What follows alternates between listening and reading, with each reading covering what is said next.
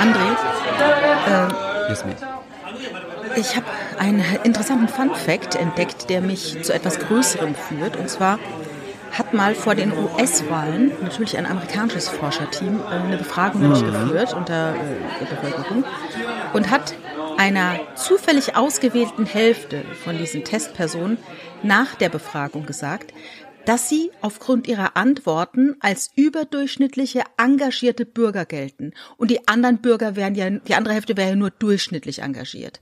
Ah, und ja. das also die Leute, die als überdurchschnittlich betitelt wurden von den Forschern, mhm.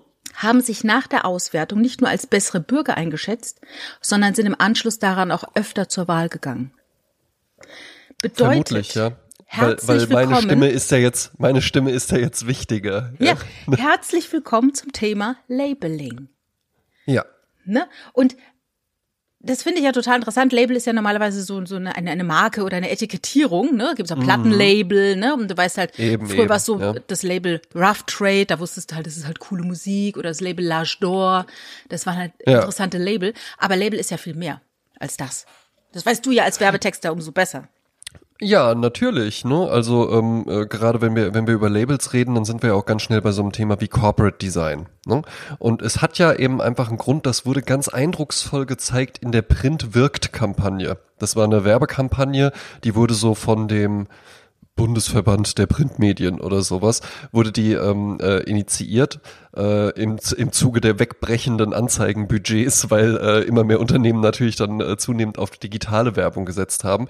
Aber mhm. ähm, äh, in dieser Print-Wirkt-Kampagne konnte man dann eben eine Sache ganz schön beobachten, und zwar, dass du nur wenige Bestandteile brauchst und da auch gar nicht stehen muss, welches äh, Produkt, welche Marke das jetzt ist und das Produkt auch gar nicht zu sehen sein muss, sondern dass zum Beispiel einfach so eine, ne, das ist so eine Areal Black, natürlich ein besonderer Schnitt, also so eine sehr breite Schrift in weiß auf so einem bestimmten dunkelblauen Hintergrund. Und sofort hast du die Assoziation Nivea.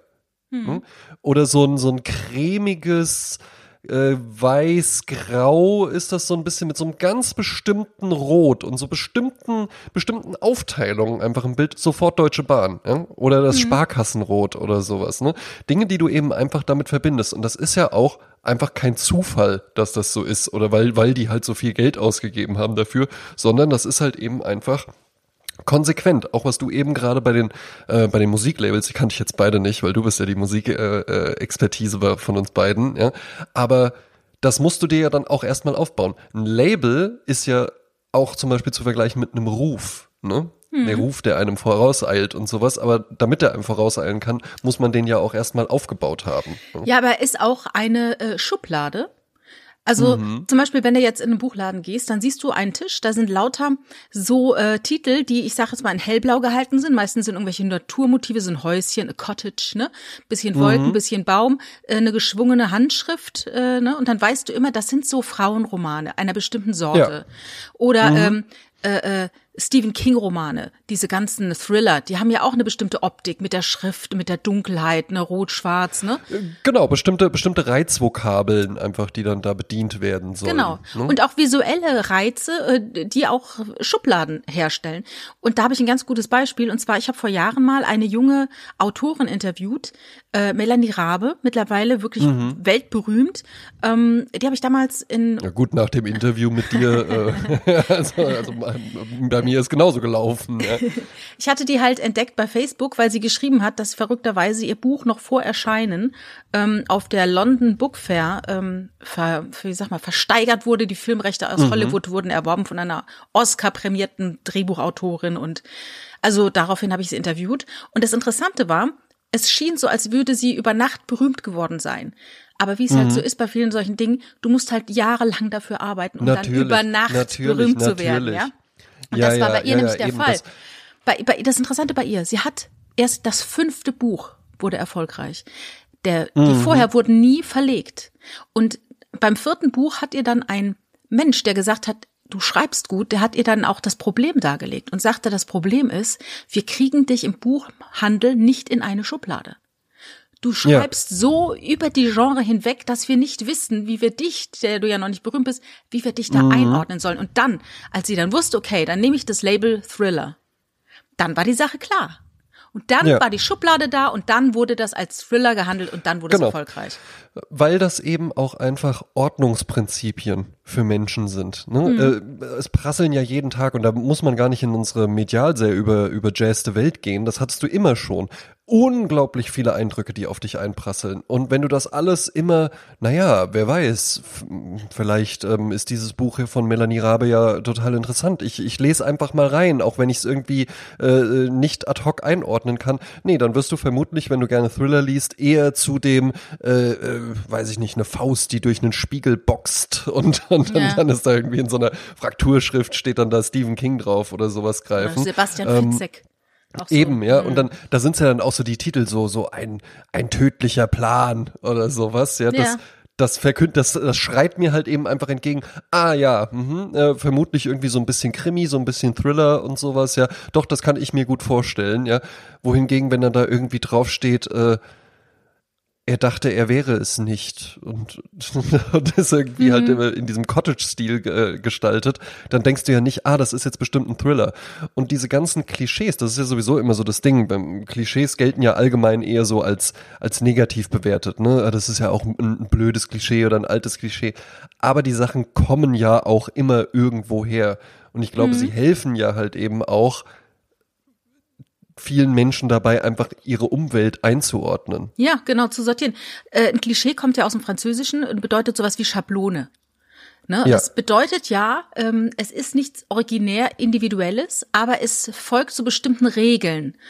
Und ähm, das, das, wie gesagt, du sagtest ja, Klischees kommen ja irgendwo her. Das heißt, es gibt in der Massierung der Sache dann Ja. doch eine gewisse Regelgleichheit, so dass man da sagen kann, das ist dann schon so. Ein Klischee rührt ja immer aus einer Masse an Dingen, die dann wirklich individuell so waren, aber dann halt gleich sind. Exakt, ja. Ne? Ne? Und komischerweise, ähm, äh, das ist mir mal aufgefallen mit einer mit einer ehemaligen Kollegin von mir, die sehr sehr stolz darauf war, dass sie ja äh, zur Hälfte Latina ist. Ne? Also der Vater war glaube ich Österreicher oder sowas, äh, Mutter kam irgendwie aus aus Kolumbien oder so. Und da war sie unglaublich stolz drauf, ja.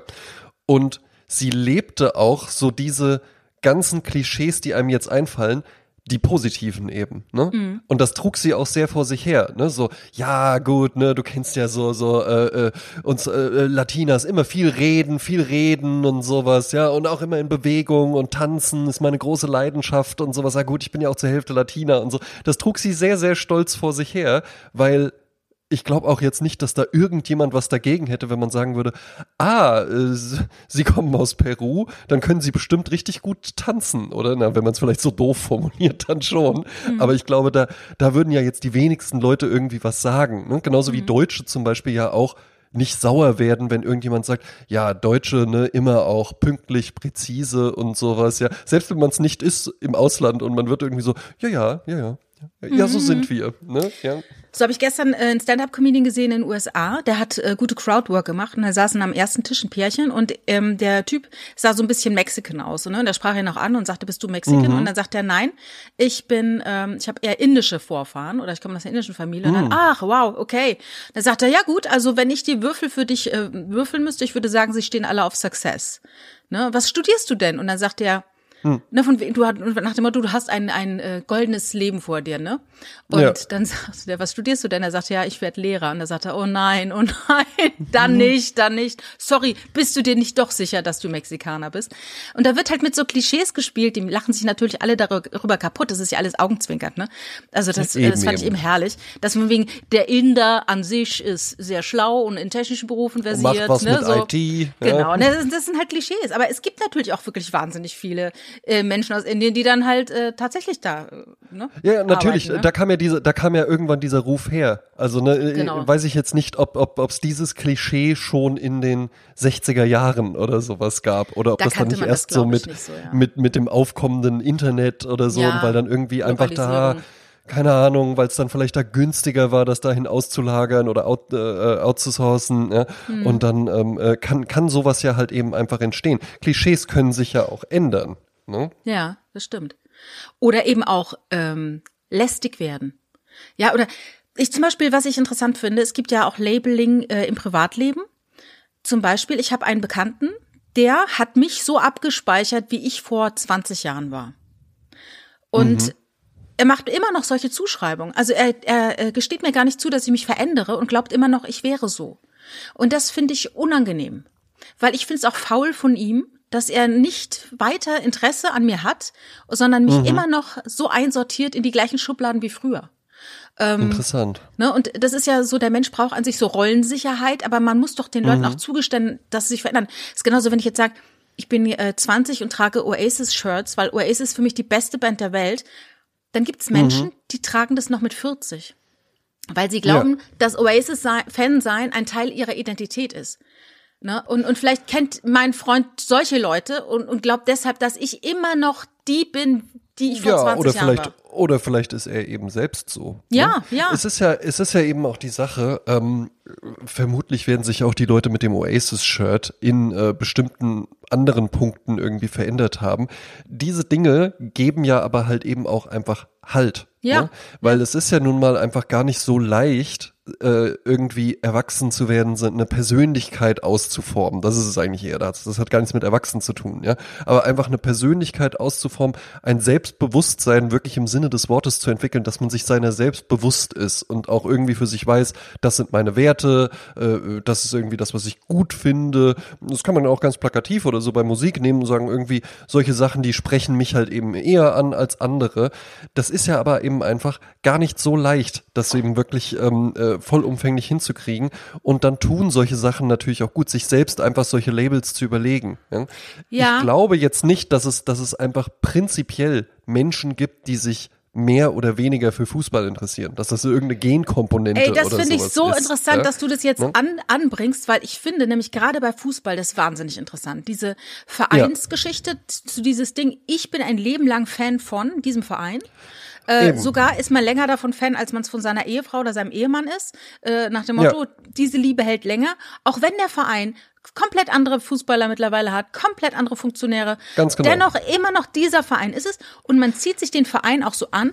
Ich sage jetzt mal so Leute, die den Erfolg lieben, lieben dann FC Bayern München weil da ist halt immer, da ja. ist viel Erfolg. Mhm.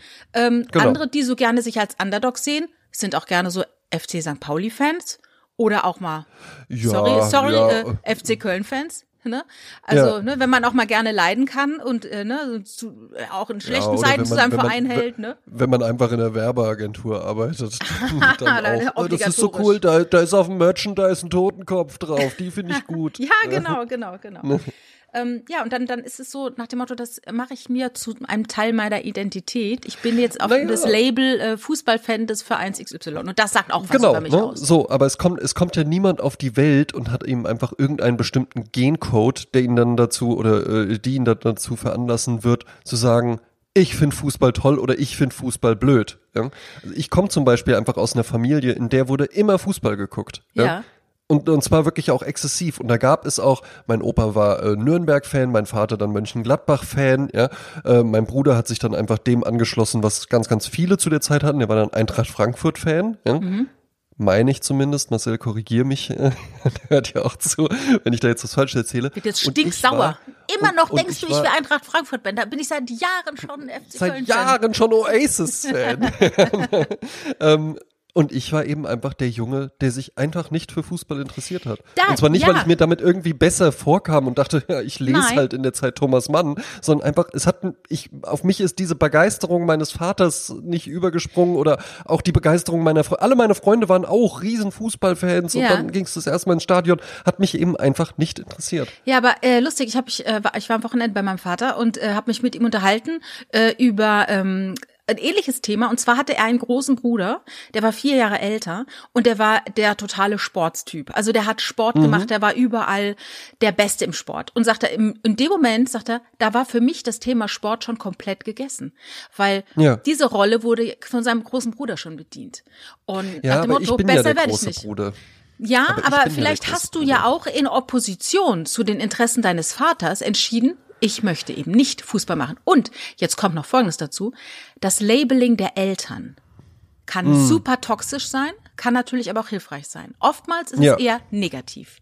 Dass du Ja. negativ gelabelt wirst, also mit Dingen, du kriegst Zuschreibungen als Kind, die du vielleicht gar nicht selber so empfinden würdest.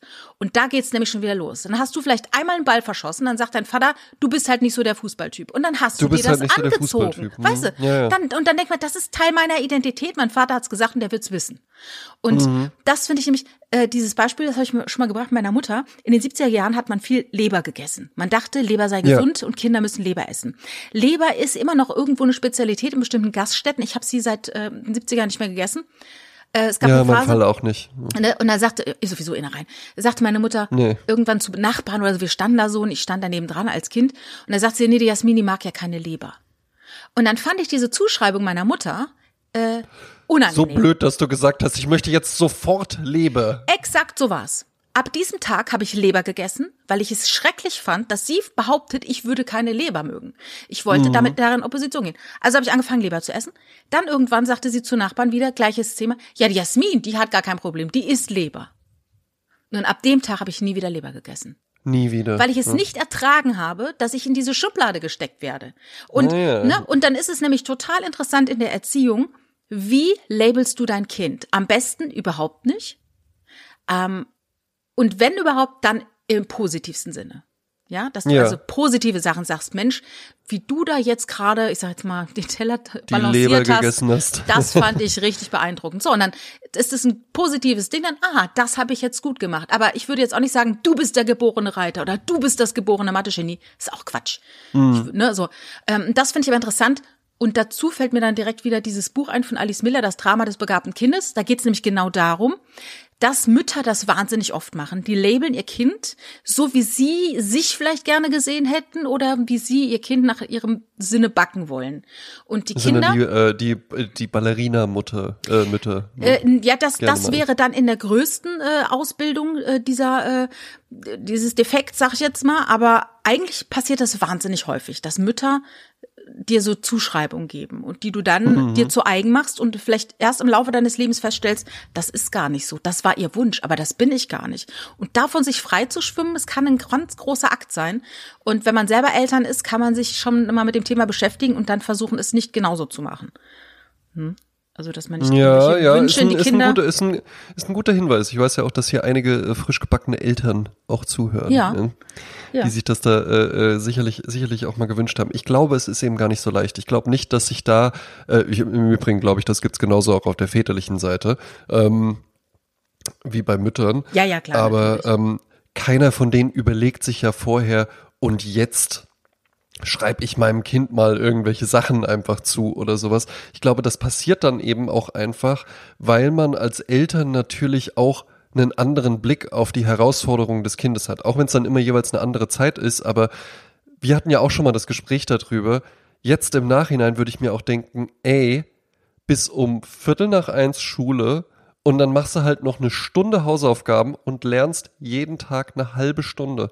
Dann bist du halt gegen drei rum mit allem fertig und dann wärst du ja der absolute Überflieger gewesen. Aber man hat's halt eben einfach nicht gemacht.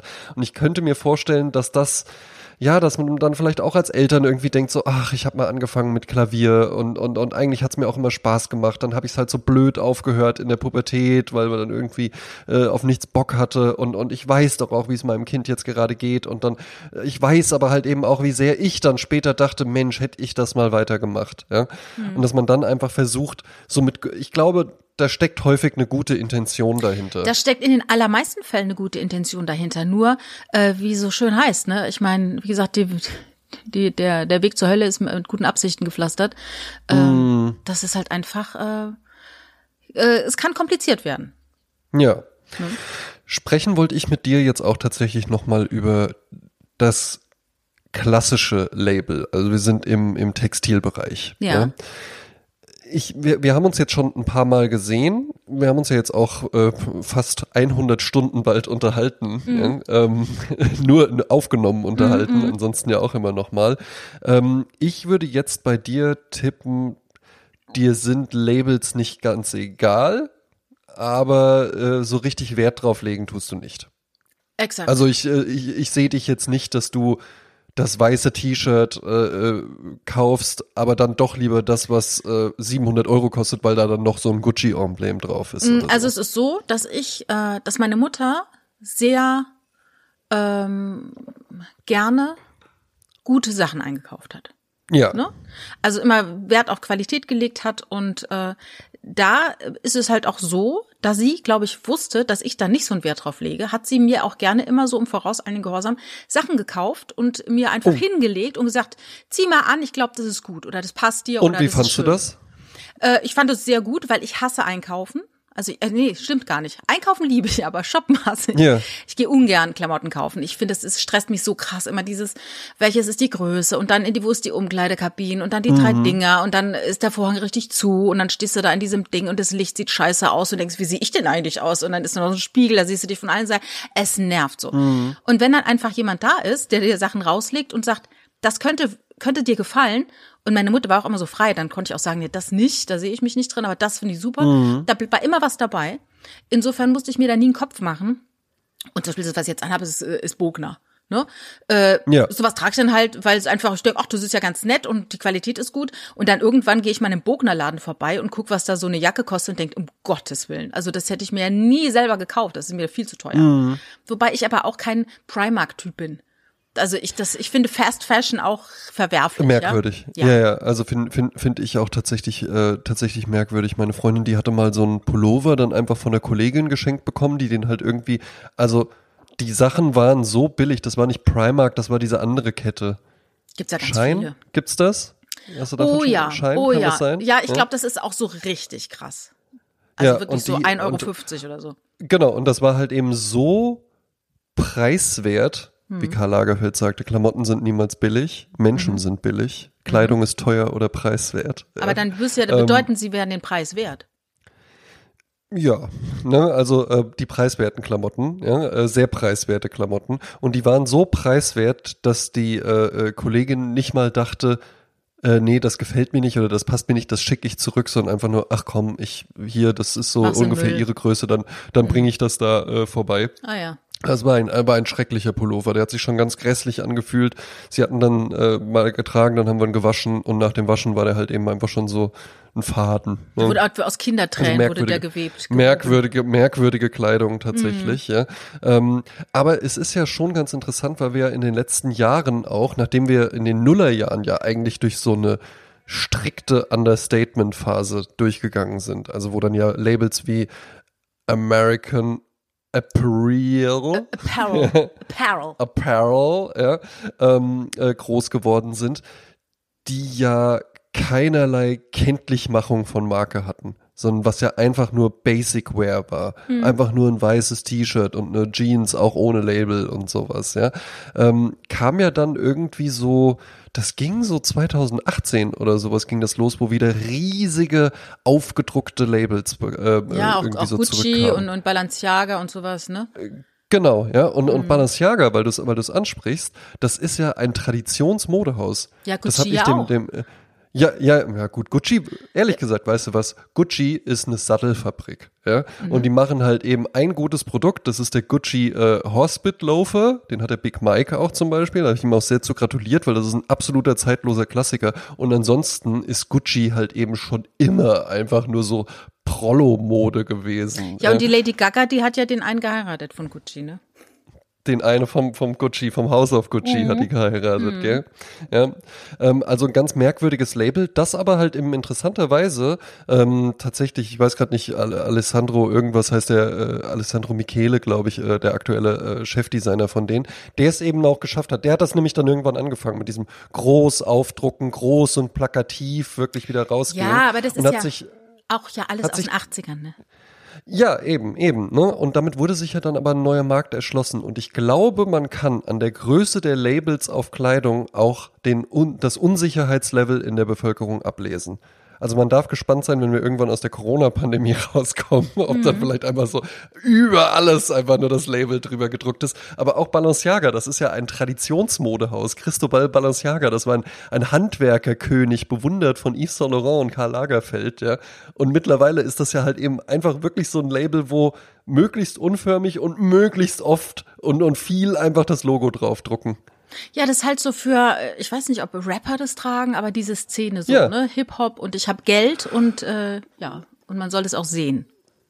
Genau, Rapper und eben die, die entsprechenden Frauen dann auch mit dazu oder halt eben irgendwie so, ja, so Neureiche und sowas auch, ja, oder äh, Geldadel. Ja, sch- Nein, nee, Geldadel nicht. Geldadel Na, Geldadel eben nicht, Geldadel Ja, ja, eben nicht, sondern Leute, die irgendwie, also keine Ahnung, ich könnte mir vorstellen, so ein Kryptomillionär, der kauft das dann auch, ne?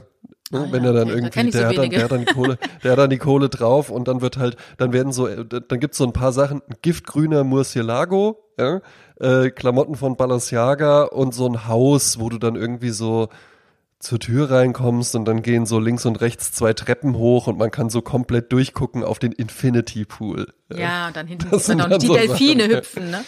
Genau, ja. Hm. Aber sei, sei, sei, sei ja allen gegönnt. Ich finde es eben nur ganz interessant, dass es ja offensichtlich Menschen gibt, denen das irgendwie total Halt gibt. Ne? Und wir beide, du hast jetzt zwar gesagt, okay, das Oberteil ist von Bogner, äh, mein Jackett, was ich gerade anhab, ist äh, von Paul Rosen. Ja, das äh, hat jetzt auch nicht nur 15 Euro gekostet, aber wir beide tragen ja eben einfach Kleidung, die jetzt uns ja, oder wobei, das ist dann eben die Frage, kann man auch nicht kommunizieren? Ist nicht auch irgendwie, ich trage immer äh, Blue Jeans und ein weißes T-Shirt und braune Lederboots, ist das nicht dann auch irgendwie ein Label, äh, Ja, äh, was also- man sich halt eben äh, umstülpt? Also nach Erika Fischer-Lichte ist ja alles Semiotik. Wir sind ständig Zeichen am Senden, ob wir es wollen oder nicht. Und wie ich ja schon mal sagte, Ja. auch die Schauspielerin mit fettigem Haar auf der Bühne, die hat vielleicht deshalb fettige Haare, weil sie es nicht geschafft hat, äh, sich vom Tageszeitplan her die Haare zu waschen. Aber das wird auch auf der Bühne vom Rezipienten als ein Zeichen gelesen, fettige Haare. Das kann mitinterpretiert werden. Und genauso, wenn ich jetzt behaupte, mir sind Klamotten komplett egal, dann sende ich damit auch Zeichen, mit wie ich mich anziehe. Ist ja logisch. Ne, ich habe ich hab zum Beispiel auch so einen gewissen Stil, ähm, den ich dann auch lange beibehalte und bin da selten auch, gehe ich da raus, wobei ich, also wie soll ich sagen, ich habe so das Gefühl, ich habe meinen Stil gefunden und behalte den auch bei, finde dann aber doch wieder über die Jahre hinweg rückblickend dann auch, wo ich merke, ach guck mal, das würde ich heute nicht mehr anziehen. Ne? Äh, Röcke, die dann zu kurz sind, zum Beispiel, ich denke, das, das trägt man nicht mehr oder ich würde das jetzt nicht mehr anziehen. Ne? Also so hat man so bestimmte Dinge, Und könntest du dir vorstellen, dass die Hose irgendwann zurückkehrt in deinen Kleiderschrank? Du trägst ja nur Röcke, Kleider. Ja, ich trage jetzt also bestimmt fast 30 Jahre lang nur Röcke. Und ähm, Eieiei. ja, also ich weiß nicht, Wir vielleicht, nähern, nähern uns immer mehr. Ja. ähm, ja, mal gucken. Also ich meine, wenn ich Sport mache, trage ich natürlich Hosen, ist ja klar, ne? ja, klar. Ja, Aber, das wäre auch ähm, ansonsten cool. Ja, ich habe jetzt auch keine Not, dass ich denke, ach Mensch, scheiße, ne? Warum habe ich denn keine, keine Hose an? Dann würde ich sie ja anziehen. Aber wie gesagt, äh, um aufs Label zurückzukommen, äh, in vielen Fällen sind diese alten Label natürlich auch ein Zeichen von Qualität, im besten Falle. Ne? Im Außer besten halt, Falle, Außer ja. halt, du hast halt Wolfgang Job Socken, die dann einfach nur, äh, wo es einfach nur der Ja, Name halt, drauf äh, gedruckt ist, hat ja gar genau, nichts mit, ja. mit äh, Qualität zu mit, tun. mit Wolfgang Job oder, oder irgendwie, dass es jetzt da in der Manufaktur gewebt worden ist Genau, oder so zu genau, ist ja Interessant ist zum Beispiel, ähm, wenn man mal in so Bereiche geht, die so ein bisschen Special Interest sind. Also ich trage ja ganz gern Hüte. Ja? Das Mhm. machen jetzt nicht so viele Leute. Nein. Und trotzdem weiß ja aber jeder, wie ein Hut aussieht, ja. Und ganz, ganz viele hatten ja auch schon mal irgendwann im Urlaub oder, oder zu irgendeinem Karnevalskostüm oder sowas irgendwie einen Hut auf. Und dann ist deren Erfahrung, so fühlt sich ein Hut an, ist so abgespeichert. Nun trage ich ja tatsächlich se qualitativ sehr, sehr hochwertige Hüte und habe dann ganz, ganz häufig schon die Erfahrung gemacht, wenn ich äh, mal irgendwo ist und der liegt dann da und Leute finden das dann ganz interessant und fragen dann mal, darf ich den mal aufsetzen? Dann nehmen die den in die Hand und dann sagen die immer so, ach krass, der fühlt sich ja, fühlt sich ja richtig, richtig wertig und, und, und, und richtig stabil und, und, und sowas an, wo du dann eben einfach merkst, ach guck mal, ja, die, die kennen das eben gar nicht anders. Und genauso glaube ich auch, gibt's Leute, die hatten eben noch nie mal irgendwie ein Jack, also ne, ganz viele Männer sagen ja zum Beispiel auch so, nee, so Anzug und so schickimicki, das ist nicht so meins. Ist auch okay, ja. äh, Es muss, man muss ja nicht dann jeden Tag so rumlaufen, aber wenn du die dann das erste Mal in einen Anzug steckst, Mhm. der wirklich passt, ja, das habe ich auch beim Freund von mir gesehen, ja. Und dann gucken die sich im Spiegel an und dann kannst du die mal beobachten. Ja. Und dann wird plötzlich gepostet, ne? Ja. Und so kann ich aussehen und alles, ja? Ja. Und das ist dann eben wiederum wirklich so das Ding, dafür brauchst du dann auch Label. Ne? Ja. Das geht nur über La und wenn das Label maßgeschneidert ist, das ist ja auch ein Label letzten ja. Endes. Ja. ja, ja, Muss ich an Jan Böhmermann denken, der ja äh, irgendwann sehr früh in seiner Karriere entschieden hat, dass er keinen äh, Klamottengeschmack hat und einfach stumpf immer nur Anzug trägt. Und dann hat man ihn so mit Anzug abgespeichert. Und wenn man ihn dann mal privat sieht im Hoodie und er, Sieht furchtbar aus, Jeans, wo man ne? denkt so, ey, okay, ich verstehe, bitte zieh mir wieder einen Anzug an. Ja, ja. ja, natürlich, natürlich, natürlich. Ne? Das, das, und letzten Endes sind das ja dann auch wiederum Labels, der Typ im Anzug. Mhm. Also so, so, so ein Wiedererkennungsmerkmal. Ich hatte, ich war doch mal beim Podcast äh, Comedy-Periode auch mit dabei. Ähm, äh, Grüße an dieser Stelle. Und da hatten wir dann eine Live-Show in Mannheim. Ne? Und die war aber drin. Und dann meinte äh, äh, der Storb, war da ja auch äh, einer von drei, Andreas Weber, Jens Wienand und ich waren die, waren die anderen. Und dann waren wir so kurz davor, auf die Bühne zu gehen und ich kam da auch hin und dann, dann stand ich so vor ihm und ich kam auch, als ich ankam, hatte ich auch tatsächlich einen Hut auf, weil ich eben einfach gerne Hüte trage und die auch ganz praktisch sind. Die Show war, glaube ich, im Januar oder sowas, ja. Und dann, als wir auf die Bühne gehen wollten, dann meinte der so, ja, aber äh, den Hut ziehst du jetzt schon noch auf, oder? Weil das für ihn so ein Ding war so, ah, das ist doch, das ist doch dein Markenzeichen. Ah, das war ne? deine damit, damit hatte er, damit hatte er mich Mhm. irgendwie abgespeichert, ja. Und genauso ist er eben auch, wie du es gerade bei Jan Böhmermann schon gesagt hast, das ist ja der Typ im Anzug. Mhm. Genau. Ähm, ich würde auch gerne noch mal ganz kurz weggehen von den Klamottenlabels. Ja, gerne, ja. Zu, Ansonsten rede ich ähm, da die ganze Zeit von. Äh, da fällt mir einmal ein, es gibt auch Labeling im Berufsleben. Dazu gehört natürlich auf eine Art auch der Anzug. Aber auch interessant, ähm, mein Vater hat es auch zitiert, er hat mal beim Militär so einen Colonel kennengelernt, der sagte, Mhm. äh, du musst den Leuten sagen, wie gut du bist. Sie wissen das nicht. Ja, Und das finde ich auch interessant. Das hatte ich ja auch schon mal mit diesem einen Regisseur, der äh, in der Runde sagte, mein Name ist ich bin ein sehr guter Regisseur. Und das Ja. ist ja dieses Selbstlabeling, wo erstmal die Leute denken, was für ein arrogantes Arschloch, aber auf der anderen Seite auch denken, was für dicke Eier hat dieser Typ. exakt. Wenn exakt. er behauptet, Mhm. er ist ein sehr guter Regisseur, dann bedeutet er, er hat keinen Zweifel. Und dann werde Ja. ich auch von ihm Leistung erwarten können, weil er selbst diese Leistung schon äh, praktisch mir Mhm. Aber- sich zuschreibt. Aber Obacht, es reicht nicht, das einfach nur zu sagen. Natürlich, ja? du musst ich dann nämlich auch, genau. einmal, also ein ganz prägendes Erlebnis, wo ich so gemerkt habe, wie verkauft man Ideen intern weiter. Da habe ich als Werbetexter gerade angefangen und mein Senior-Texter, dann ging es da darum, äh, sollte eine Kampagne äh, konzeptioniert werden, ja. Und dann hatten wir so Besprechungen äh, mit dem Creative Director. Und ne, dann saß da ich als Textpraktikant, ich habe da nur so ein bisschen mitgearbeitet, der Junior-Texter und der Senior-Texter. Ja? Und der, der, ne, ich habe dann so, ja, und hier der Sebastian, der Junior-Texter und ich, wir haben halt hier das und das und so, ja, und dann haben wir da so, dann wurde da auch eher so wohlwollend drüber gesprochen, weil man lernt ja noch, ja, und, und, und ein bisschen was erklärt. Und der Senior-Texter stieg mit folgendem Satz ein. Ich habe zwei Ideen mitgebracht. Die eine ist gut, die andere ist genial. ja, sehr gut, ja. Aber Und Sie so, müssen herausfinden, welche welche ist. Ja, ja, so, und jetzt, jetzt, jetzt könnt, jetzt könnt, das werde ich nie vergessen. So, und jetzt könnte man ja denken, na, aber Moment, wo ist denn jetzt der Unterschied, ob man sagt, hallo, mein Name ist Jasmin Klein, ich bin eine sehr gute Regisseurin, oder ob man sagt, hallo, mein Name ist André Werner, ich habe zwei Ideen für Sie mitgebracht, äh, die eine ist gut, die andere ist genial. Ja? Er hat es damals einfach nicht richtig verkauft. Du hast ihm einfach angemerkt, das war jetzt nur so ein Spruch. Ach Der so. stand nicht wirklich dahinter. Der konnte dann halt eben dem, dem bohrenden Blick des Creative Directors auch nicht standhalten. Ja, ja, ja. Der fing dann an, schüchtern so, so zu lächeln und so und so die mit Blättern rumzurascheln. Wenn dann, dann muss man das halt eben auch wirklich so, wie viele? Eben. Alle. Äh, Genau. Du darfst nur, das wie heißt es so, wenn du advertised, musst du auch verkaufen wollen, ne? Also Ja. das ist schon. Ähm, ich ich habe äh, einen Bekannten, der hat ein äh, zusammen mit einem anderen ein Drehbuch geschrieben und die haben sich hingesetzt und haben ein Drehbuch geschrieben und die sind aber so clever gewesen, die wussten, wenn sie das jetzt vorstellen und sagen, das ist unser Erstentwurf, dann Ja. fangen die anderen an, die Geldgeber ewig äh, rumzumäkeln und so weiter. Das heißt, genau. die haben sich zwei, drei Wochen eingeschlossen, haben dieses eine Drehbuch geschrieben und haben dann da drauf geschrieben, Drehbuch äh, Version 38 Ja. und sind damit dann raus. Und das wurde eins zu eins so verfilmt und kam in die Kinos. Ja, natürlich. Natürlich, weil du dir doch als Entscheider immer dann auch denkst, wenn da jetzt jemand kommt, also in den besten Fällen funktioniert das so. Ne, Wir hatten zum Beispiel ein ganz, ganz interessantes Ding, kann ich glaube ich auch erzählen, weil das jetzt abgeschlossen ist. Ähm, wir hatten äh, äh, in dem Team, in dem ich arbeite, war eine Stelle ausgeschrieben, ähm, auch eine eher höhere Stelle, ja. Und die erste Person, die sich darauf beworben hat, super qualifiziert, äh, tolle Bewerbungsunterlagen, äh, tolle Referenzen auch vorzuweisen, hat 1A gepasst. Erstes Gespräch super überzeugend gewesen, zweites Gespräch mit dem Team, alle waren überzeugt. Und dann fing man aber plötzlich an, so, ja, ja, es ist halt irgendwie krass, ne, weil das war jetzt die erste Bewerbung, die wir bekommen haben und irgendwie ja. und sowas, ja, mhm. ne, weil natürlich, man denkt dann halt eben so, ja, ja, also, ne, wenn, wenn sie sich jetzt, wenn sie die achte Bewerbung gewesen wäre, dann hätte man gesagt, siehste, ne, man muss nur lange genug suchen, dann ja, findet ja, man ja. schon sein Perfect Match und sowas. Aber wenn es halt eben einfach die erste ist, das ist ja genauso auch wie irgendwie der Gedanke, ja, ach was, ihr habt euch in der Schule kennengelernt und äh, das kann ja nichts geben. Ja. So.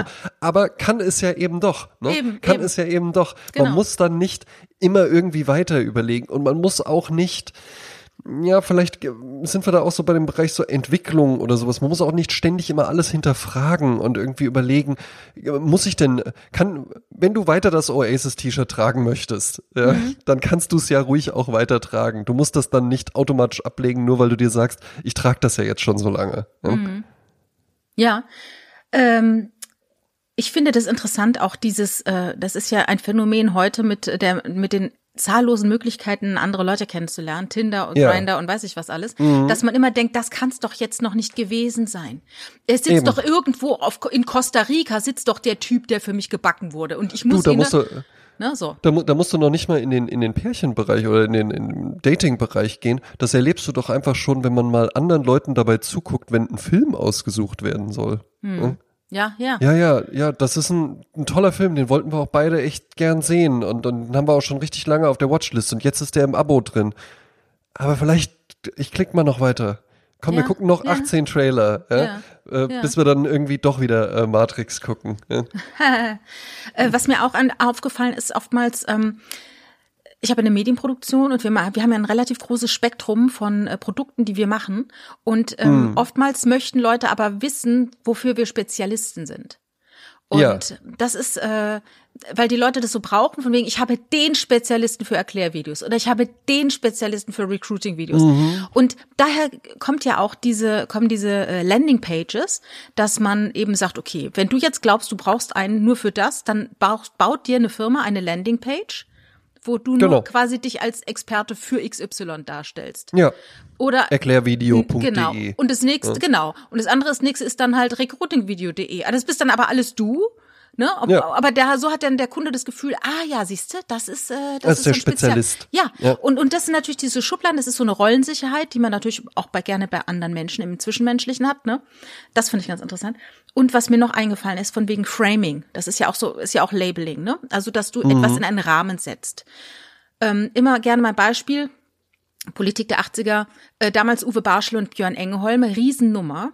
Äh, mhm. Der Gute war der Björn Engholm, der Böse war der Uwe Barschel und am Ende war Uwe Barschel tot und man wusste nicht, was ist denn hier passiert. Und das ja. war also ein Live-Krimi, den man da mitbekommen hat und dann war es so, dass auf einmal Björn Engholm, der ja so große moralische äh, ähm, Reden geschwungen hat, auf einmal wurde klar, dass er auch nicht äh, gut gehandelt hat. Und dann musste ja. er zurücktreten. Warum? Weil er sich selbst einen so starken Rahmen gebaut hat, der so hochmoralisch mhm. war, dass er aus diesem Rahmen gefallen ist. Und dann war er nicht mehr authentisch. Und das heißt, hätte er diesen Rahmen gar nicht gebaut, hätte er auch nicht zurücktreten müssen. Und das mhm. finde ich ganz interessant. Ne? Und dann fällt mir ein, äh, diese Geschichte, wenn du nervös bist und trittst vor ein Publikum, Frame ja. dich doch selber nicht und sag, ah, ich bin so nervös. Weil dann wird jeder nur gucken, aha, guck mal, der ist nervös. Und jeder wird dann sagen, ja, ja, der war ja nervös. Wenn du das aber nicht mhm. sagst, wissen die Leute gar nicht, dass du nervös bist. Vielleicht merken die gar nicht, weil die gar nicht wissen, wie du bist, wenn du nervös bist. Die wissen auch nicht, wie du ja. bist, wenn du nicht nervös bist. Die nehmen dich dann einfach so hin. Oder genauso Ja, die sagt, wissen auch, die wissen auch nicht, wie der Vortrag eigentlich gedacht war und dass da jetzt genau. noch die lustige Anekdote gekommen wäre oder genau. sowas. Ja? Oder genauso, wenn man verkatert ist, erzähl das doch keinem. Erzähl's ja. doch keinem, sonst bist du wieder der Typ, der verkatert ist. Ne? Eben. Und, und erzähl's vielleicht auch nicht dir selbst. Ne? Ja. Ich ja. bin gerade so, ich bin so schlimm verkatert, ich will einfach nur den ganzen Tag rumliegen. Ja, ne? genau. Und, und das ist nämlich auch dieses, dieses sich selbst labeln.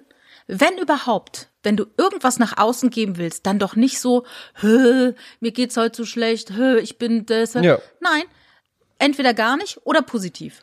So. Na, da, Mein Tipp. dazu, dazu, dazu sagte man, äh, beim Impro-Theater gibt's ähm, äh, ähm, gibt's den Hochstatus und den Tiefstatus. Ja. ja? Ne? Ähm, das sind einfach verschiedene äh, Rollen. Ne? Und das ist dann gar nicht, man könnte jetzt sagen, der Hochstatus ist ja immer der König und der Tiefstatus der Diener oder sowas, aber es gibt ja auch, äh, du könntest ja jetzt auch so einen ganz äh, äh, herablassenden Kellner oder sowas spielen und so einen ganz unsicheren Gast im Sternelokal, der so, äh, ja, mache ich das denn alles richtig und sowas, ja. Und da sagte mir mal ähm, ein, ein äh, Typ aus dem Ensemble, in dem ich da war, der sagte mir mal so, die Sache ist halt eben die, das kannst du auch übertragen aufs echte Leben. Ne? Natürlich findet das auf der Bühne anders statt, aber auch im echten Leben spielen wir immer Hochstatus oder Tiefstatus. Ja? Und man kann sich eben einfach aussuchen, in welche Richtung möchte es denn gehen, äh, soll es denn gehen, weil man sich dann entsprechend verhalten muss. Und man muss sich eben einfach fragen, was möchte ich haben? Ja? Und was ist denn überhaupt mein Ziel hier in dieser Konstellation? Denn, und so begründete er, das Höchste, was der Tiefstatus bekommen kann, ist einfach Dankbarkeit oder äh, dass man irgendwie sagt, hey, gut gemacht und sowas, ja, dass man lieb zu dem ist, ja, und den mag. Ja. Das Höchste, was der Hochstatus bekommen kann, ist Respekt. Ja. Und Respekt muss ja aber eben immer nicht bedeuten, dass man die Person dann auch mag. Das hat man ja auch manchmal äh, vielleicht der eine oder andere auch schon bei Führungskräften oder bei Lehrern oder sowas erlebt, dass man irgendwie da, und das war ein Riesenarschloch und der war immer streng und der hat einen dann vielleicht auch mal vorgeführt und so, aber hinterher hat man sich irgendwie gedacht so, ey, aber das hat er schon irgendwie verdammt gut gemacht und ich habe dann doch echt viel fürs Leben mitgenommen oder so, ja. Und das ist eben einfach eine Frage, die man sich auch stellen kann, wie will man sich, guck mal hier, was eine krampfhafte Zuordnung jetzt, wie will man sich selbst labeln? Ja, ja, ja. Äh, äh, und äh, äh, was mir noch abschließend einfällt zu diesem Labeln ist äh, ein, ein fantastisches Bit von Badesalz, was ich immer gerne wieder zitiere. Ich habe jetzt eben lange Alter, dann gesucht. erzähle mal. Ich dachte immer, das hieß Trockengebäck, aber es heißt Heißgetränk. Also das sind zwei Menschen in einem Café, der eine bedient Ja. und der andere sitzt da und der sagt halt, ah ja, hier, äh, also ihr Kaffee, der ist ja arg dünn. Ne? Und dann sagt die Bedienung, ah ja, das ist ja auch mehr so eine Art Heißgetränk. Und er sagt, ach so, ja, dann ist gut. Aber der Käsekuchen, der ist doch bestimmt schon zwei Monate alt so trocken, wie der ist. Da sagt er, ah ne, das ist ja auch eher so eine Art Trockengebäck. Ach so, ach, da bring es mir noch mal so Trockengebäck und noch mal so ein Heißgetränk. Und das ist nicht genauso, ne? Wie du es framest. Gut, du hast das jetzt, jetzt muss man auch sagen, du hast das jetzt natürlich stark verkürzt. Vermutlich geht, äh, geht, geht der Sketch in drei Minuten oder sowas. Ah, Trockengebäck, ja, das klingt gut, ja. Oh, Ja, aber es Trockengebäck, jetzt wo ich weiß, ja, jetzt schmeckt's richtig gut, richtig schön trockenes Gebäck, ja, das Ja, ist richtig gutes das- Trockengebäck. Das finde ich halt so Und das herrlich. Getränk so heiß, das finde ich gutes Heißgetränk, wenn es heiß ist. ich mag's immer nicht gern, mag's immer nicht gern, wenn die dann so dickflüssig sind, die Heißgetränke. Meine Heißgetränke habe ich im liebsten, wie ein Schluck Wasser muss das sein, aber schön heiß. Ja, das ist ja wirklich so, wenn äh, das ist immer so, wie du es verkaufst. Wenn du sagst, es ist ein leckerer Käsekuchen und dann ist es nur ein Trockengebäck, ja, dann hast du Pech. Aber wenn Ja, du gleich sagst, es ist ein doch- das- Trockengebäck, Das hattest du doch zum Beispiel, Jasmin. Was hältst du denn davon? Komm doch mal zu mir ähm, in die Küche. Ich mache uns ein schnelles Mittagessen. Einfach so eine nette Pasta mit ein bisschen Pesto und dazu gibt's Rucola. Ja. Klingt eigentlich ganz nett, ne? Ja. Wenn ich jetzt aber halt eben sag, ähm, Jasmin, hast du Bock auf äh, Nudeln mit Pesto und Rauke? Wie wäre Hm. Ich das? sag was? Und Frau? Willst du, willst du noch, willst du noch Rauke über deine Nudeln haben? So hieß nämlich Rucola einfach die ganze Zeit. Also Rucola gab's ja schon immer auch in Deutschland, aber das Lied firmierte, firmierte halt eben unter dem Label Rauke. Und natürlich hat niemand, außer Leute, die auch im Winter äh, Birkenstocks tragen, Lust auf Rauke. Ja, da wie Reinhard, äh, ich wollte schon sagen, Rein, heißt er Reinhard Götz? Nee, Reinhard Grebe immer so Grebe. schön sagte, Reinhard Grebe immer so schön sagte, wenn äh, Unkraut aus dem Ausland kommt, hat's Glück gehabt. Ja, exakt. Rucola, ja. Exakt. Ne? Leinsamen und Chiasamen sind auch so ein Ding. ne? Ja, Chiasamen ist ja letztendlich ein äh, teuer exportier äh, importierter Leinsamen. Also ist einfach Im Leinsamen ist Endeffekt, auch gut. Sagen oder? wir jetzt einfach. Ja. so, ja. Wobei dann natürlich auch wiederum interessant ist, also äh, sagen wir mal 2008 war es dann natürlich äh, schick, Dinge mit Rucola zu essen. Ich könnte mir vorstellen, jetzt wo Rucola äh, überall verfügbar ist. In und, jedem und Gemüsefach schimmelt in ja, diesem Land. Und auch die, genau, ja, und auch die, auch die, die Neuschnerz von deinem Vater mit ihren Mordsgolongos mittlerweile weiß, was Rucola ist, ja. Mhm. Finden's vermutlich, dann findet's dann die Avantgarde auch schon wieder schick, äh, irgendwie das Rauke zu nennen. Und dann fragt, damit man dann, und die wiederholen das so oft, dass das ja Rauke ist, bis man dann sagt, äh, wieso denn Rauke? Ach so, du kennst es wahrscheinlich eher unter dem Namen Rucola. Du, aber das ist halt eben eine alte Sorte, ähm, äh, so alte deutsche Sorten, habe ich hier auf meinem, in meinem Pflanzkübel ausgesät. Ja. Ja, und damit labeln sie sich ja wieder als jemand, der auf solche Dinge Wert gibt und nicht so ein Mainstream-Idiot ist, der Rucola kauft ne, und benutzt. Ganz genau. Ja. Äh, ich war ja äh, letzte Woche, bin ich ganz spontan äh, zur Maniküre gegangen. Oh. Und das war, da habe ich noch Also, also könnte man sagen, äh, dieser Podcast hier ist jetzt zu 100% verändert, verändert Nägel. manikürt. Ja, genau. Ja, genau, ja. ja. Jetzt sag ich dir mal was. Maniküre-Podcast. Ich habe mich letzten Mittwoch mit einer Freundin getroffen und die hatte so schöne Fingernägel. Und Mhm. äh, sie hat gesagt, ja, sie macht dann halt, äh, sie geht dann zu der XY und dann ähm, so Gel und, und Shellac äh, nackt drüber. Und das habe ich noch nie in meinem Leben gehabt, Shellac. Aber, äh, Ja. aber ich finde es interessant. Das ist dann so, das ist dann quasi so äh, permanent Make-up für die Ich weiß es Fingernägel, nicht, Ne? ich kann es dir nicht sagen. Ähm, ich weiß nur, dass es etwas ist, was ich noch nie in meinem Leben hatte und ich bin total äh, geschockt und begeistert. Jetzt pass Jasmin, auf. ich bin jetzt. Ich Schnall bin, dich ich an, nee, ich erzähle jetzt Weil man muss, man muss nämlich sagen, ich sehe also, äh, der Ausschnitt ist jetzt nicht heute absichtlich anders gewählt, aber ich habe deine Hände jetzt auch noch nicht gesehen. Und ich, ich fall vom Stuhl, wenn du jetzt so Krallen hast. Ach nein, Gottes Willen. Nein, nein, nein, nein, nein.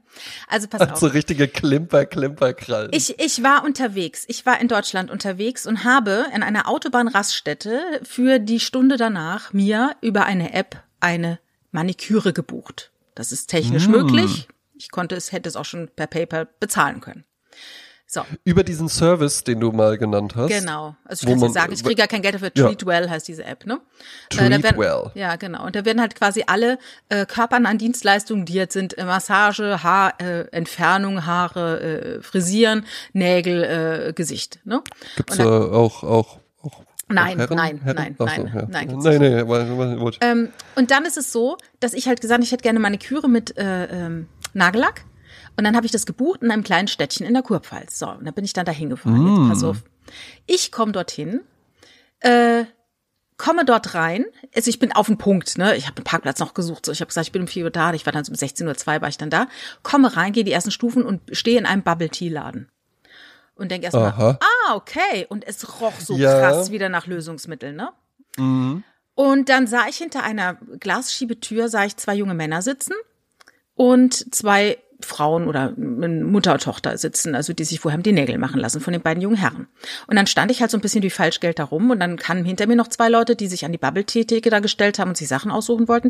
Und dann habe ich diese Tür so aufgeschoben und gesagt, Entschuldigung, ähm, kommt da jemand? Ja, ja, ja, es kommt jemand, ne? Dann eine Minute verging, bis dann der eine junge Mann aufstand, nach hinten ging und da dachte ich, ach, jetzt holt er jemanden. Nee, aber er kam dann einfach selber dann hinter die Bubble Tea. Ja. Und er sagt, ja, guten Ah, ja. Tag, ne? Ich hatte äh, reserviert ähm, äh, Nägel. Ja, ja, äh, sofort, ne? Können Sie schon mal reingehen, ne? Da bin ich halt da reingegangen, so. Lange Rede, kurzer Sinn. Ich saß dann da rum als Dritte, aber es kam kein dritter Mensch. Also ich war dann halt da, hab dann zugeguckt, wie die anderen beiden, beziehungsweise da die Mutter, Tochter da waren. Und dann dauerte das und ich hatte ja äh, einen Folgetermin. Ich musste um Viertel vor fünf woanders sein und dachte mir, oh, das Ja. wird aber alles knapp. Es war schon Viertel nach vier und ich wusste nicht, wie lange dauert sowas, ne? Und habe ich dann kurz gefragt, Entschuldigung, wie läuft das jetzt und so? Ja, ja, ja, kommt sofort so. Sie ist gleich, sie ist hier gleich fertig. Okay, dann war die eine fertig, hat bezahlt und dann durfte ich mich da hinsetzen. So, und dann stellte ich fest, das sind gar nicht Mutter, Tochter. Das ist halt, die eine ist halt Vater eine Frau, die Sohn, gegangen, ne? nee, die, die, eine, die eine ist gegangen und das Mädel saß da noch weiterhin. Und dann gucke ich und sehe, die lässt sich die Nägel machen. Und Ja. zwar so richtig lang. Also so ein Nagel, der so anderthalb mal so lang ist wie der Nagel im, auf dem Finger. Ne? Also richtig lang. Ach, Wahnsinn. Und so, so, so. Ich guck die an, ne? Dann hat die so eine ganz kleine süße Stimme. So eine Vorstimmbruchstimme. Ja. Und sagt so, ähm, äh, zu dem Typen, weil, weil das war ja so, der hat das ja irgendwie so geklebt und das war dann praktisch so kantig, ne? Und da war dann an der Seite, lagen da so, war da so eine, so eine Zeichnung, wie verschieden die Enden vom Nagel aussehen können. Also glatt abgeschnitten oder spitz zu oder so kantig oder so oval, ne? Und dann äh, sagte sie, aber sie machen das schon anders, ne? Also bleibt die Form? Und dann sagt er, nein, die bleib- bleibt nicht so. Ah ja, Ballerina, ne? Und er so, ja genau, Ballerina. Da dachte ich so, oh mein Gott, das hat eigen, noch Eigennamen, diese. Das ich hat eigene Namen, ich ja. muss nicht sagen, das zweite von links, sondern das ist Ballerina. Okay, ne, und dann Ja, wie klingelt- beim Diamant. Ja. ja, und dann sagt der Typ so, äh, kommt dein Vater dich wieder abholen? Und sie, nee, ich gehe allein nach Hause. Ja. Und dann äh, zwei Minuten später klingelt ihr Handy und sie geht dran und sagt, ja, ja, nee, ich lebe noch, ich lebe noch, ich bin noch da. Also hat der Vater schon angerufen, wo bleibst du, ne? Und das fand Ja, ich so irre. Mit deinen weil, neuen Fingernägeln. weil die war vielleicht, ich weiß nicht. Also ich hätte jetzt gedacht, zwölf. Also ich weiß es nicht, wie alt die war. Aber das war irre. Ach ja. Irre. Naja, auf jeden Fall. Ich habe mir dann eine, eine Farbe ausgesucht. Ähm, ich dachte, ich bin, ich, ich fand's lustig. Das ist so Anthrazitfarben. Ne, so. Ah, ja. Und ähm, einfach nur äh, angemalt. Und das Interessante ist, das ist so angemalt. Ich habe danach so viel noch geräumt und gemacht. Ne? Und du siehst Ja. nichts an diesen Fingernägeln. Es normalerweise, wenn ich einen Fingernagel äh, äh, lackiere und dann Ja. berühre ich sofort irgendwas und der ist sofort verdatscht und verkaddert und Mhm. sieht scheiße aus. Ne? Aber das ist jetzt, da passiert gar nichts. Es ist wie in Stein gemeißelt, diese Farbe. Und ich weiß allerdings nicht, wie ich die jemals wieder abkriegen soll. Ich habe natürlich einen ja, Folge Folgetermin. so. Ich habe einen Folgetermin bei der bei der äh, äh, Nagelfrau meiner Freundin äh, jetzt äh, Mitte Februar. Ah, ich wollte ich wollte gerade fragen, hast aber in, in, in Köln dann Ja, ja, in in der Köln richtigen natürlich. Stadt. Nicht, In- nicht, bei einem nicht, echten im, Laden. Nicht, Nicht im im Bubble Tea Hinter- Laden. nicht im Hinterzimmer vom Bubble Tea Geschäft. Ja, es ist aber ist auch irre. so ein Ding, das ist eigentlich, es ist ja total doof. Äh, warum muss das jetzt dann irgendwie so, hier ist das Nagel-Design-Geschäft und, und daneben ist das Bubble Tea Geschäft oder so. ist Aber auch wieder ein Klischee, oder? Ist auch wieder ein Klischee. ja, ja, natürlich aber in- in- Vietnamesen. In? Wiesbaden hast du, genau, in Wiesbaden hast du nämlich auch einen Vietnamesen und das scheint so ein Ding zu sein, weil Ja, ja. da ist halt, aber ich finde die Kombination ist irgendwie einfach so, die wertet beides ab. Ne? Und Mhm. zwar hast du unten einen Suppenladen, also Ja. Nudelsuppe und oben drüber, aber halt so in dem Laden geht so eine Wendeltreppe hoch und dann bist du halt im Nagelstudio. Ich hätte es Das ja heißt, gern du sitzt- anders. Ja, Ich, ich hätte es ja gern, dass vorne das Nagelstudio ist und hinten ist die Kanzlei von Saul Goodman. ja, das fände ich auch gut. Ne? Das würde mir, und dann mit, mit Aquarien natürlich auch. Habe ich natürlich gesehen, ja, und Gurkenwasser und so, ja. Genau. Äh, und ich habe jetzt auch erfahren, dass es äh, eine russische Maniküre gibt. Und im Nachhinein muss ich sagen, meine Großmutter, Katharina, die hat russische Maniküre gemacht. Das wusste ich damals nicht. Habe ich jetzt quasi letzte Woche durch Lektüre erfahren. Russische Maniküre. ähm, bin ich gespannt. Ist, also bei der klassischen Maniküre werden ja die Nägel in Form gefeilt und die Nagelhaut wird so zurückgeschoben, ne? Und, und dann Ja. werden die Nägel lackiert, ne? Bei der russischen Maniküre kommt noch was dazu, damit es perfekter aussieht, damit die Nagel, dass die, die Nagelhaut nicht stört, wird die komplette Nagelhaut entfernt.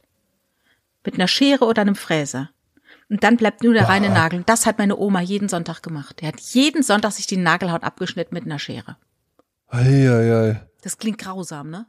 Ja, es klingt grausam. Also vor allen Dingen, ich weiß ja halt Ohne Betäubung mir, hat die das ich, gemacht.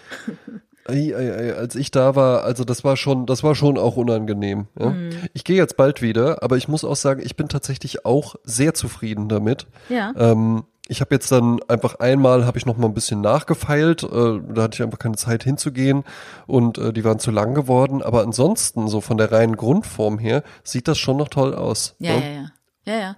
Ja, und das ist dann auch, äh, dann knibbelt man nicht so mehr so rum, weil einfach, äh, es ist ja jetzt, man will es ja nicht versauen, ne? Es ist ja Genau, schön, man will's ja ne? nicht, man will's ja nicht kaputt machen. Und auch bei dir jetzt mit der, ähm, mit dem Permanent Make-up für die Fingernägel, Mhm. ähm, ist ja auch irgendwie das Ding, ja klar, wenn man halt gerne wechselt, ich glaube, du kannst da sogar auch drüber lackieren. Also wenn du jetzt halt mal sagen würdest, ah, ich brauche jetzt aber für den einen Abend mal rote Fingernägel, dann kannst du da auch einfach drüber lackieren und das dann wieder mit Nagellackentferner abmachen und dann sind halt wieder die anderen drunter.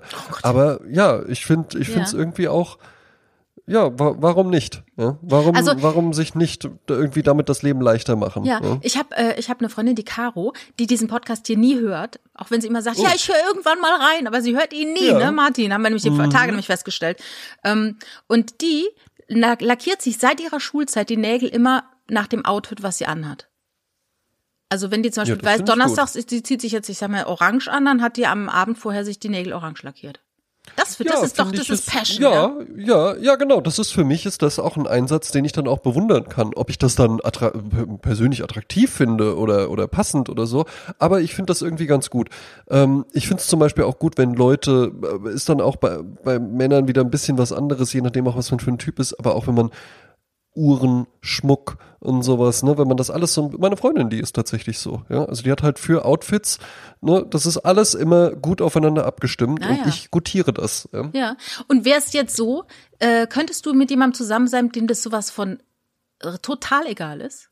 Nein, nee, das würde Nee, für ne? mich nicht funktionieren. Ja, also ne? jemand, der halt wirklich, der das so vor allen Dingen wirklich, weil ich mir denke, es ist niemandem egal. Ja? Hm. Und äh, äh, weil ich Leute wirklich abstoßend finde, die das so als so vor sich hertragen. Das Hm. ist genauso, äh, ich guck jetzt zwar nicht das Dschungelcamp so wie du, äh, mit so Mhm. einer mit so einer Passion dafür, aber ich finde Leute komplett albern, die das dann so so so hä was Dschungel äh, nie gehört nee kenne ich nicht was Als äh, wäre das Harald irgendwas Glückler, Tolles, wenn man unterm Harald Stein Glückler, lebt. Ja. keine Ahnung, wer das ist oder so. Ja, es gibt ja auch noch einen Unterschied, ob ich den jetzt total geil finde und die Klamotten von dem irgendwie trage oder so, oder ob ich halt eben einfach nicht, un, wie du sagst, nicht unter einem Stein lebe und mir darauf dann noch was einbilde, dass ich halt einfach gar nichts mitbekomme. Ja, ja. Und vor allen Dingen, das ist nämlich genauso auch wie die Leute, die einem irgendwie einen erzählen wollen, so, also ich habe ja seit 18 Jahren keinen Fernseher mehr, ja. Und dann wollen die einem damit so suggerieren, dass sie dann halt irgendwie zu Hause sitzen und Thomas Mann lesen oder Ja, ich sowas. aber nicht, was nee, suggerieren die gucken wollen, dann ne? halt einfach in, die gucken dann halt eben einfach auf Netflix irgendwelche Serien oder sowas Aber, und weißt du- bilden sich dann halt darauf einen ein, sowas Albernes. Aber ich frage mich dann, wenn die zum Beispiel jetzt so einen Namen hören, wie Harald Glöckler, ne? Und die Ja. wissen jetzt wirklich gar nicht, wer es ist. Und dann könnte es ja theoretisch sein, dass es ein fantastischer Staatsmann ist, über den die ganze Ja. Welt redet. So, Ja, dann, aber sie dann wissen's müsst ihr ja doch mal, ja, das ist ja, das ist ja genau darauf will ich hinaus. Dann, Sie wissen ja, Sie wer das müssen es ja eigentlich ne? googeln und gucken, oh scheiße, das ist glaube ich eine Bildungslücke, ich habe keine Ahnung, wer das ist. Ich guck mal, wer das ist, ne? So gehe ich nämlich daran, wenn Vielleicht ich ist das ja auch Namen ein sehe. total cooler Jazzmusiker. Ja, eben, man so, weiß es ne? doch nicht, ne? Aber wenn sie sagen, wer ist das überhaupt, ne? Äh, das ist genauso die Leute, die RTL exklusiv auf Facebook folgen und Ja. dann unter RTL exklusiv, was ja ein Klatschmagazin ist, darunter Ja. schreiben, dass Wer sie nicht ist das? an, muss man die kennen? Ja, Muss man den kennen oder Ja. so, wo ich dann immer denke so, wo ach du bist so, bei ja, RTL exklusiv, ne? Ja, wenn Ja, du jetzt bei eben. RTV bist oder sowas, dann kannst du da drunter schreiben, wer ist äh, Harald Löke, aber doch nicht bei RTL exklusiv. Ich bitte dich. Ja, ja, ja. Komplett Lächerlich. albern, wirklich komplett albern und ähm, nee, das würde, das würde für mich nicht funktionieren. Und damit ist halt eben nicht gemeint, dass jetzt äh, äh, meine Partnerin zwingend so ein, so ein Modepüppchen sein muss oder so. Ist meine Freundin äh, im Übrigen auch nicht. Aber ähm, jemand, der, der das so vor sich, so albern vor sich herträgt und irgendwie sagt, "Ja, ich ziehe halt einfach irgendwas an oder so. Oder weißt du was, ehrlich gesagt, ich fänd's auch nicht gut, wenn ich, äh, wenn ich irgendwie wüsste, so für die Arbeit zieht sich meine Freundin immer toll an und gibt sich viel Mühe. Oder wenn wir irgendwie abends äh, irgendwo zu Gast sind oder sowas. Aber wenn wir hier zu Hause sind, sieht die halt eben immer aus wie aus dem Bett gefallen. Ne? Mhm. Die muss jetzt hier nicht im Etui-Kleid mit mir äh, auf der Couch GZSZ gucken, aber so, Ja, einfach- äh, es gibt ja auch so diese Paare, die sich dann immer nur so im Schlafanzug oder in der, in der, in der, auch ekel, ekelerregendes Label meiner Meinung nach, in der Gammelhose begegnen. Ja, herzlich, herzlichen Glückwunsch, dass du, dass du sagst, für mich gibt's nichts Schöneres, als meine Gammelhose Uh, anzuziehen. okay, ich weiß schon, wie Ja. die riecht. Ja. Ich, ich, sie, sie, Also dieser steht Podcast dann auch in der Ecke abends. Ne? findet's ekelhaft. Ja. Ähm, ich habe mal geguckt, also wenn Leute die, diese Folge hören, also generell Folgen von uns hören, tatsächlich ähm, ist es immer so ein Break, wenn wir die Musik ansagen. Ist Und- das so? Ja, tatsächlich. Finde ich interessant. Ja. Äh, also hier ist der Break. Ja, alles klar. Dann verabschieden wir uns von den Leuten, die sich nicht für Musik interessieren und sich Genau. damit noch gut fühlen. Ich kann aber nur empfehlen, immer dabei zu bleiben, weil bei Jasmin ähm, lernt man immer noch was. Also ich habe schon eine ganze Menge gelernt. Ähm, du machst auch immer sehr, sehr schöne Geschichten und ich mach's ganz schnell und schmerzlos. Ja? Ja, und die genau. Songs sind super. Ja, dann äh, mache ich mal ganz, mach ich mal, ich habe ein etwas längeres, ein etwas kurzen Schmerzloses, dann habt ihr habt das gleich hinter euch. Äh, als Partysong diesmal habe ich ein Lied genommen, äh, zu dem ich schon in der Fabriker, äh, in der Kursfelder Fabrik getanzt habe. Grüße an Arndt. Ähm, das heißt äh, von Joyce Sims, die hat ein komplettes Album selber geschrieben, alle Lieder. Äh, 87 wurde das veröffentlicht und das Lied heißt Come Into My Life. Und das fand ich wunderschön, weil das so so sehnsüchtig ist, von wegen, ich habe dir so viel Liebe zu geben, komm doch endlich in mein Leben. So. Ähm, sehr schöner Dance-Song, Dance-Floor-Song. Dann habe ich jetzt ein Lied, das hätte ich schon vor zwei Wochen drauf machen müssen. Ich bin doch totales Babylon Ber- Berlin Fangirl geworden. Berlin Girl. Ja? Also ich bin so Aficionado zu dieser Serie. Das kannst du dir ja nicht vorstellen. Und ich bin ja fünf ei, ei. Jahre zu spät, ja. Also ich meine, alle haben es schon gesehen, alle haben es schon, alle, alle gähnen schon. Und ich bin jetzt hier gerade frisch äh, infiziert. So, Ja, soll, soll ich auch noch mal einsteigen? Berlin? Mach Äh, das, mach Berlin, das, Jasmin. mach das. Es läuft äh, noch bis Ende Februar auf ARD in der Mediathek und dann ist es erstmal raus. Und aktuell sind drei Staffeln online. Die erste hat acht, die zweite hat acht und die dritte hat zwölf Folgen. Ich bin gerade in der Folge geht eine Stunde? äh, 40 Minuten.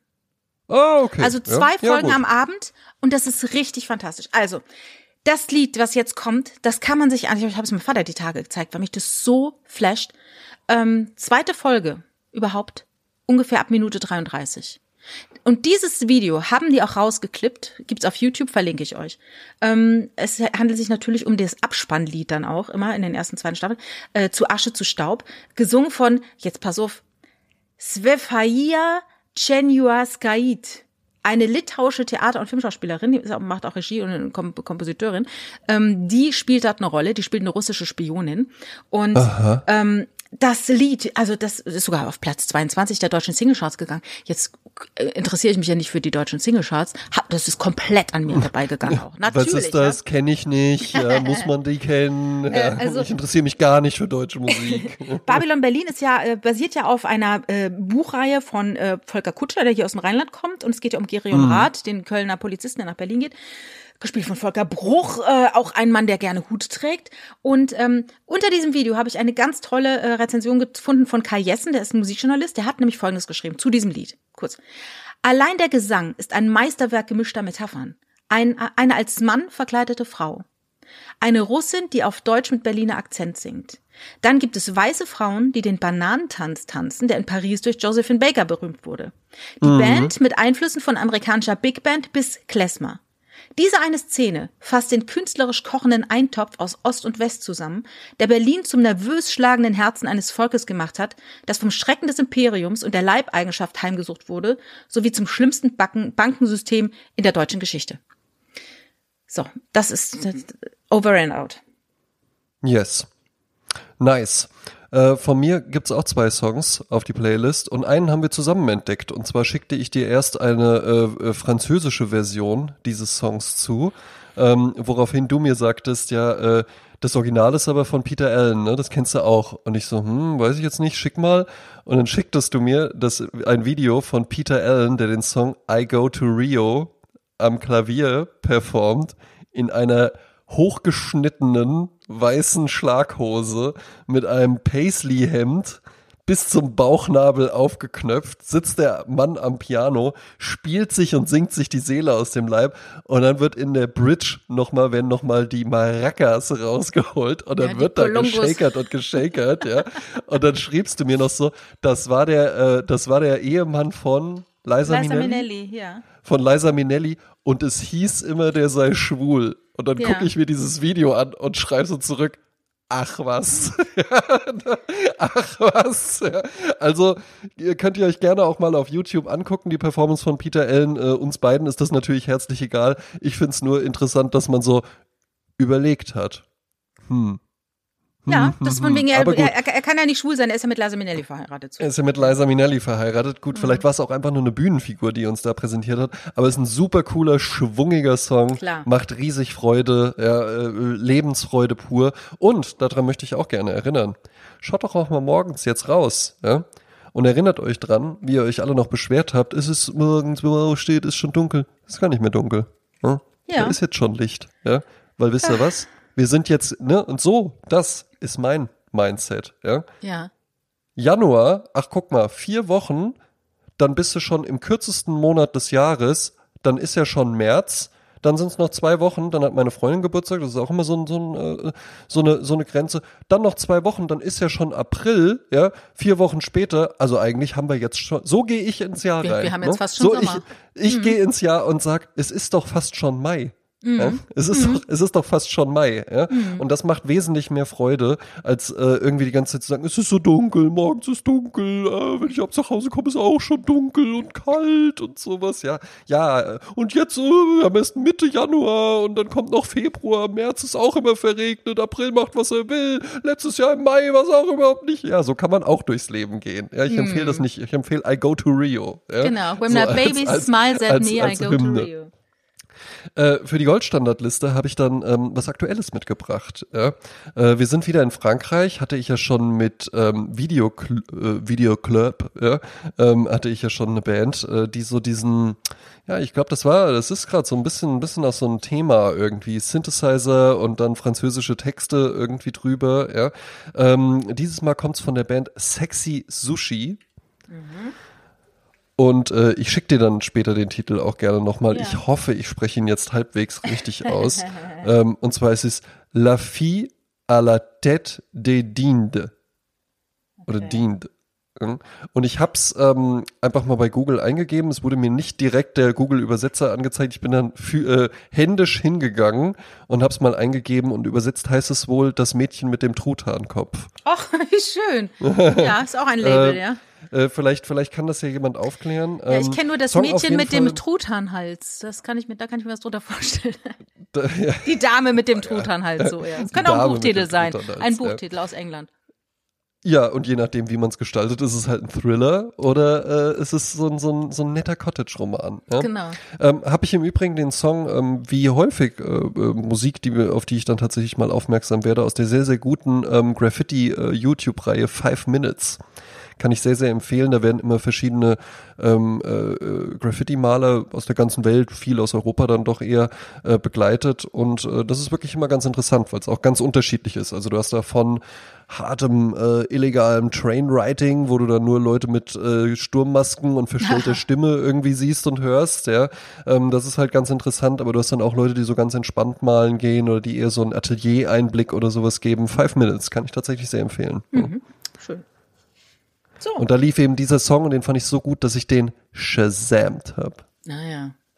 Wie ich damals, als ich in ähm, Garmisch im Sausalitos ein ganz geiles Lied gehört habe und Shazamme ist und alle gucken mich bescheuert an, weil es war dann von Ellie Golding das äh, Lied Lights, was damals gerade Platz ja. eins war und jeder kannte es, ja. aber ich habe es noch nie ja, in meinem Leben gehört. Äh, äh, ja, wer ist das? Muss man die kennen? ja, ich kenne die nicht. Ja, ne? In Paris kennen wir die nicht. Also ich ja, würde sagen, dann, ähm, ich, ich hätte Bock auf ein Heißgetränk. Ja, und dazu vielleicht noch so ein schönes Trockengebäck. Oh ne? ja, auf jeden Fall. Oh, das wäre doch Zweimal. was. Ja, und dazu, und dazu wenn es noch Hunger gibt danach, mache ich jetzt noch ein paar Schnitten mit Rauke. und Frauke. Und Frauke. Ja. Tschüss.